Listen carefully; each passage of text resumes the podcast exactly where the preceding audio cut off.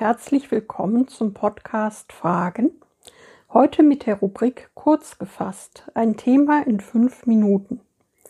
Wir sind Sabine und Josef und wir freuen uns sehr, dass du dich reingeklickt hast. Schön, dass du dabei bist. Es gibt Dinge in dieser Welt, von denen wir dachten, wir hätten sie längst überwunden. Aber wie der Prediger in der Bibel schon feststellte, es gibt nichts Neues unter der Sonne. Vieles Altbekannte taucht in neuem Gewand wieder auf.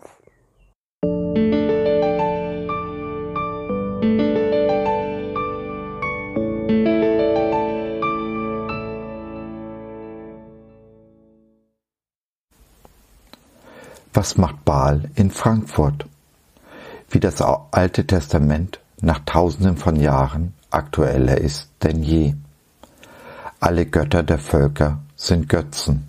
Psalm 96, 5. Wenn man das Alte Testament liest, stößt man häufig auf den Götzen Baal.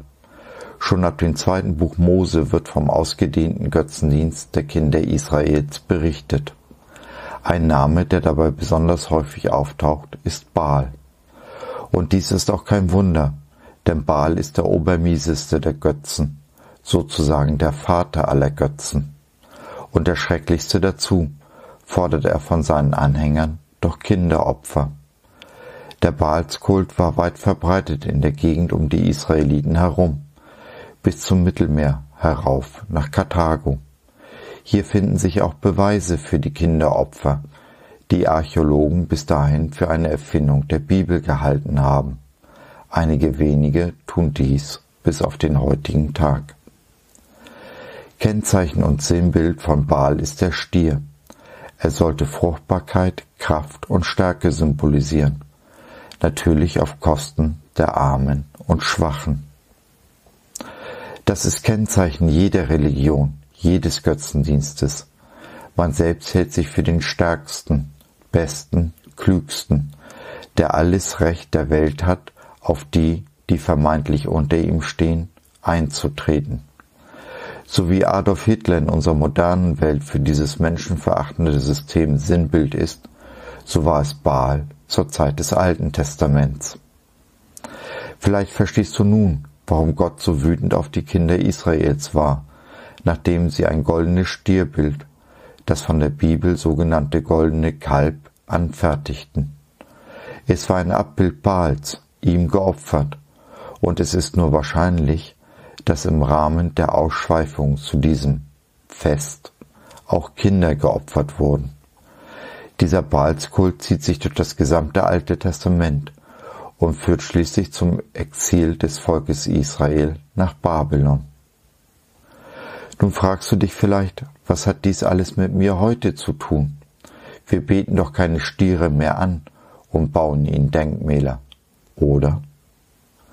Dann fahr doch mal nach Frankfurt zur Börse. Vor deren Eingang steht ein Stier, ein mächtiger und kraftvoller Stier, so mächtig und kraftvoll, dass man gar nicht so genau hinsehen muss, um die Größe seiner Eier zu ermessen. Aber größer geht allemal. Google mal die New Yorker Börse. Da steht ein Stier, der Leitstier aller Stiere, vor der Leitbörse der Welt. Sie sind die Götzenbilder unserer modernen westlichen Gesellschaft und stehen für Habsucht, Geiz, Egoismus und Eigennutz. Und über allem steht das eigene Ich, das unbedingt befriedigt werden will, mit Sex, Geld und Macht und dies, wie schon zu alten Zeiten, auf Kosten der Armen und Schwachen. Die Großen treten auf den Kleinen herum. So mancher Familienvater ordnet seine Familie diesem Götzen unter, opfert Frau und Kinder für ein bisschen mehr Geld, Ruhm und Anerkennung. Waren am Anfang der Corona-Krise die Rechtspopulisten noch die großen Verlierer, so schwimmen sie mittlerweile mit der Widerstandsbewegung wieder oben auf. Die anfängliche Solidarität in der Krise ist gewichen. Nun sind die Nazis wieder am Zug und prahlen mit der Überlegenheit ihrer jeweils eigenen Nationalität. Dabei ist Amerika First für uns hier in Deutschland noch das kleinste Problem, wo sich mittlerweile sogar die Liberalen und die Grünen nach rechts außen verlagern. Wer in der letzten Zeit die Nachrichten aufmerksam verfolgt hat, kann eigentlich nur besorgt sein. Braucht es aber nicht. Denn alle Götter der Völker sind Götzen. Sie können nichts tun, sind das Werk der Menschenhände, aus Holz, Stein und Metall gemacht. Wie sollten diese Abbilder bestehen neben dem lebendigen Gott? Die, die diesen Götzen nachlaufen, werden ihren Lohn empfangen.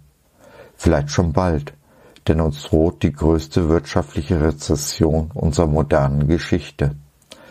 Vielleicht müssen die Börsen der Welt bald ihre Stierbilder verkaufen, um irgendwie an ein bisschen Geld zu kommen. Nur, wer wird sie dann noch haben wollen? Wir aber, die Kinder Gottes, halten uns an den einen, den einzigen, den wahren Gott. Jesus spricht in Offenbarung 21.6, Ich bin das A und das O, der Anfang und das Ende. Ich will dem Durstigen geben von der Quelle des lebendigen Wassers umsonst. Es ist das Wasser, von dem Jesus versprochen hat, dass wer ihm glaubt, den wird nimmermehr dürsten. Johannes 6, 35b. Dieser Jesus ist der Einzige, der nicht nur unsere tiefsten Bedürfnisse kennt, sondern gleichzeitig in der Lage ist, sie zu stillen. Wir müssen ihn nur bitten, denn so spricht Gott in Jesaja 55. Auf ihr Durstigen, kommt zum Wasser. Geht los, auch wenn ihr kein Geld habt. Geht, kauft Getreide und esst. Wer kein Geld hat, versorge sich kostenlos mit Korn. Geht hin und besorgt euch Wein und Milch. Ihr braucht nicht zu bezahlen. Warum solltet ihr euer Geld für etwas ausgeben, das kein Brot ist, euren Lohn für etwas, von dem ihr nicht satt werdet? Hört zu und esst Gutes, und eure Seele wird satt werden. Kommt zu mir und sperrt die Ohren auf. Hört mir zu, und eure Seele wird leben ich will einen ewigen Bund mit euch schließen. Er soll so verlässlich sein wie die Gnade, die ich an David bewiesen habe. So, das war's für heute. Wir hoffen, du hattest Freude und konntest etwas mitnehmen. Wenn du noch Fragen hast oder mit uns in Kontakt treten möchtest, dann besuche doch unseren Blog www fragen.bits. BITS, B-I-Z, steht für Bibel im Zentrum. Wir glauben, dass die Bibel, Gottes Wort, absolut wahr und irrtumslos ist. Gott hat uns lieb und möchte, dass unser Leben gelingt.